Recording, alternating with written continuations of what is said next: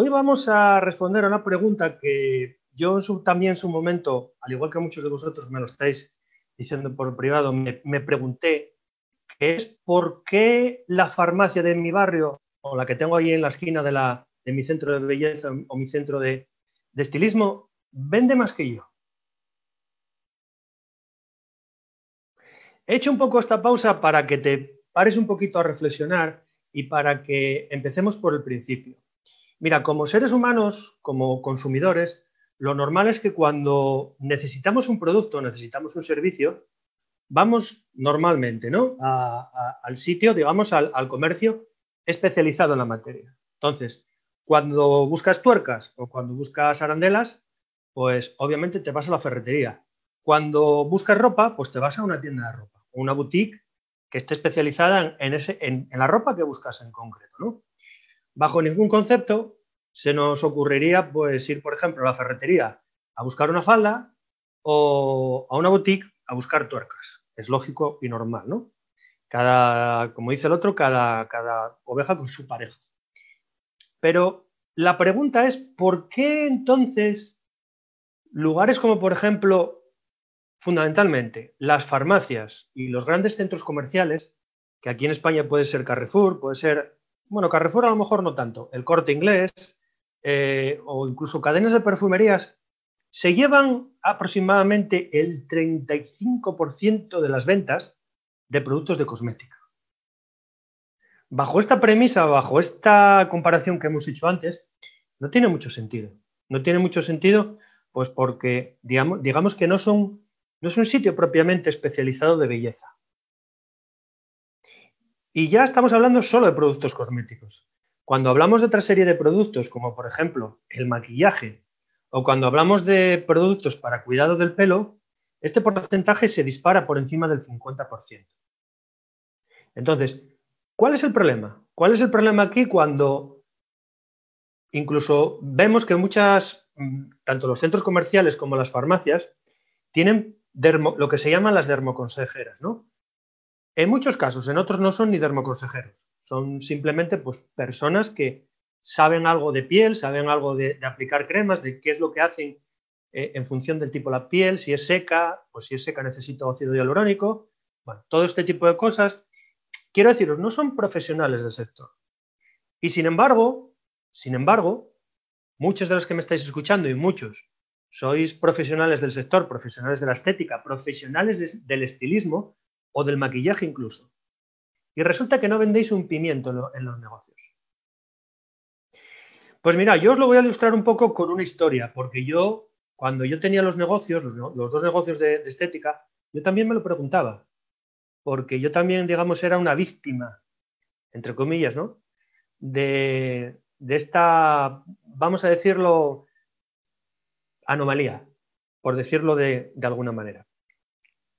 Mira, yo tenía un poco la costumbre, siempre la tengo, de que cuando entro en un negocio, sea el que sea, tengo la costumbre de que me fijo en todo, ¿no? Me gusta observar sobre todo cómo trabaja la gente y me gusta sobre todo aprender, porque de todo el mundo puedo aprender. Incluso de una persona que acaba de llegar, no sé, a lo mejor la tengo como empleada o, acaba de llegar a un negocio hace tres minutos, puedes aprender muchísimo. Entonces yo recuerdo en cierta ocasión en la que pues iba de acompañante de mi exmujer al, y precisamente pues bueno, ella fue a una, a una peluquería que había cerca de nuestra casa, pues a mirar, ¿no? Yo, yo a mirar, ella obviamente pues a, hacerse, no, recuerdo ahora lo que tenía que, creo que fue a peinarse, ¿vale? Entonces, bueno, yo me quedé ahí esperando los, los 45 minutos y pues bueno, hubo muchas cosas que me llamaron la atención. Lo primero fue, pues bueno, el, escaparate allí bestial, tenían un, un retail allí bastante interesante de cuatro o cinco marcas y de, bueno, pues con cada marca,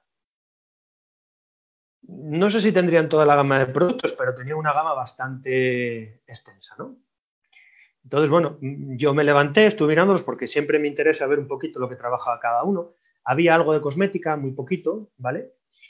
Y una cosa que me llamó la atención muchísimo, muchísimo, es que durante esos 45 minutos que yo estuve ahí sentado leyendo una revista, no escuché que nadie, ni a mi mujer, ni a ninguna de las clientas que había allí en ese momento se le ofreciera ningún tipo de producto.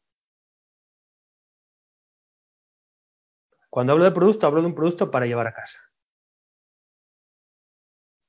Pero lo más curioso de todo es que tampoco escuché que se le ofreciera ningún tipo de servicio o de nuevo servicio. Claro, aquello, ¿qué pasa? Que cuando yo me di cuenta en ese momento que posiblemente era lo que me estaba pasando en mi negocio. Yo estaba teniendo un poco el mismo problema porque las chicas, las, no, es que no es que fueran nuevas, sino que simplemente llevaban ya un tiempo conmigo, pero no acababan, no acababa de encontrar la manera en la que vendieran al cliente en la cabina, en la que, pues bueno, hubiera una reiteración de productos, eh, que, ellos se lo ofrecieran para llevárselo a casa y, bueno, pues así subir el ticket medio, ¿no? Cuando ves todas estas cosas, digamos, desde, desde la barrera, cuando ves el toro desde, desde el otro lado de la plaza, te das cuenta de determinadas cosas. Entonces, bueno, yo volví al negocio, obviamente, y durante unos días me estuve fijando. Y efectivamente, tenía el mismo, el mismo, el mismo problema. Pero la cosa no queda aquí. El tema es que 25 días aproximadamente después de esta primera visita al, centro de estilismo donde iba mi mujer, resulta que la acompañé por, segunda vez. ¿no? Y aquella vez ya sí, ya fui un poco como el lobo que va con, las orejas abiertas y con los ojos también bien despiertos para, para fijarse en todo. ¿no? Y durante esos 45 minutos, como os comento, que estuve allí también, me di cuenta de que la situación se repetía. Nadie le ofrecía ningún producto, nadie le ofrecía ningún servicio. Es más, cuando me fijé en el rack, en el expositor que tenían allí, en el, digamos en el, en el espacio de retail que tenían allí, vi que los productos eran exactamente los mismos. ¿Sabéis por qué lo sé? Porque me levanté expresamente a mirar y las baldas eran de cristal. Y cuando tú pones un producto de cristal encima, perdona, cuando tú pones un producto encima de la balda de cristal y no limpias alrededor en el cuadradito o, en el redondito del, del, del, producto, está limpio, mientras que alrededor hay una pequeña capa de polvo. En este caso, bueno, era, no era una pequeña capa de polvo, ¿no? Era un poquito, era un poquito, era un poquito bastante más grande, ¿no?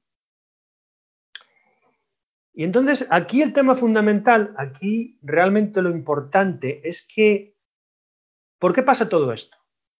Pues, mira, pasa todo esto fundamentalmente porque en un 85% de los casos a la gente le da miedo vender. Es un poco una incongruencia, ¿no? Porque, a ver, estamos hablando de un producto, o sea, estamos hablando de, de, de de una tienda, o sea, de, un sitio donde, donde se vende belleza, donde teóricamente, si no entra dinero en la caja, vas a tener que cerrar. ¿Y qué mejor servicio para ofrecerme a mí o quien sea un producto de belleza o un producto para el pelo que un centro de estilismo, un centro de estética? Es muy recurrente porque sois, los que me estéis escuchando, especialistas en el tema. Entonces, Aquí el tema de, la venta, del miedo a esa venta, suele suceder por dos cosas fundamentales. Una parte tiene que ver con el equipo y otra parte tiene que ver con el dueño. La parte del equipo, la parte de que el equipo, de que tus empleados no vendan inicialmente, bueno, pues más o menos vamos a decir que entre comillas es susanable y es, mm, ¿cómo, cómo es la palabra? Eh, eh, no me sale ahora la palabra, es, es normal, vamos a decir, ¿no? ¿Por qué es normal? Porque mirad, incluso aunque lleves un tiempo con una persona, con un, con un empleado, a la mayoría de los empleados no tienen esa dinámica de la venta, ¿vale? Porque nadie los ha enseñado y porque normalmente cuando salen en, cuando vienen de los centros de, de formación, si es nuevo, si lleva un tiempo, nadie los ha enseñado. Entonces no tienen esa dinámica. Y ojo, la venta, como yo he escuchado muchas veces, no es algo con lo que se nace, no es algo en lo que hay que crearle la necesidad al cliente. La venta simplemente es tener un sistema para ir desde A hasta B. para que el cliente, cuando, desde que entra en el negocio hasta que sale, le puedes ofrecer determinados productos y determinados servicios. Y hay formas de hacerlo sin que el cliente se pueda sentir, digamos, atropellado, ¿no? sin que el empleado se pueda sentir tampoco mal a gusto. Y la segunda parte, que es todavía la más sangrante, porque yo no la entiendo personalmente, es la que atañe a los dueños de negocios. Y suele pasar que son los propios dueños los que tienen miedo a vender. O sea, el negocio es de ellos y suelen tener miedo a vender.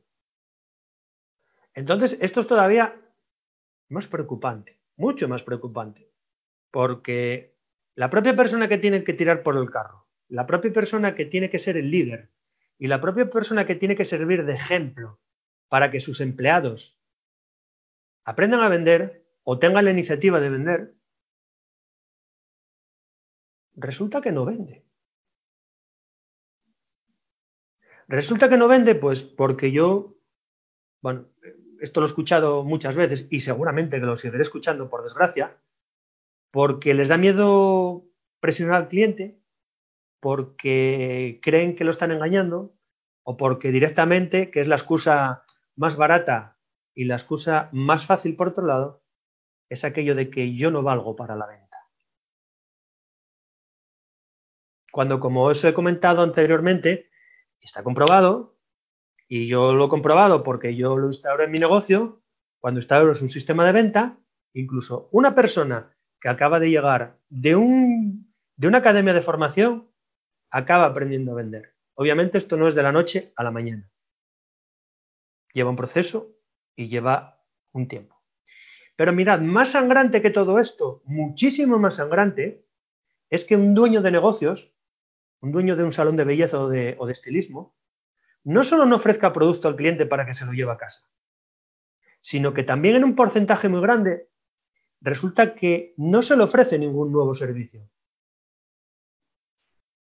Estamos acostumbrados a que el cliente venga a hacerse un determinado servicio, hacerse la manicura o un peinado determinado o un masaje o lo que se os pueda llegar a imaginar. Y resulta que no nos damos cuenta de que cuando al cliente no le ofrecemos cosas nuevas, no le ofrecemos novedades, no le ofrecemos nuevas formas de hacer las cosas, el cliente se acaba aburriendo. Y suele pasar que en un porcentaje muy grande el cliente se va a la competencia. Y en este caso lo que suele pasar no es que tú en tu salón no tengas nuevos servicios. El problema que hay fundamentalmente es que esos servicios no le has dicho a tu cliente que los tienes. Hay muchas personas que vienen única y exclusivamente, por deciros algo, para hacerse la manicura.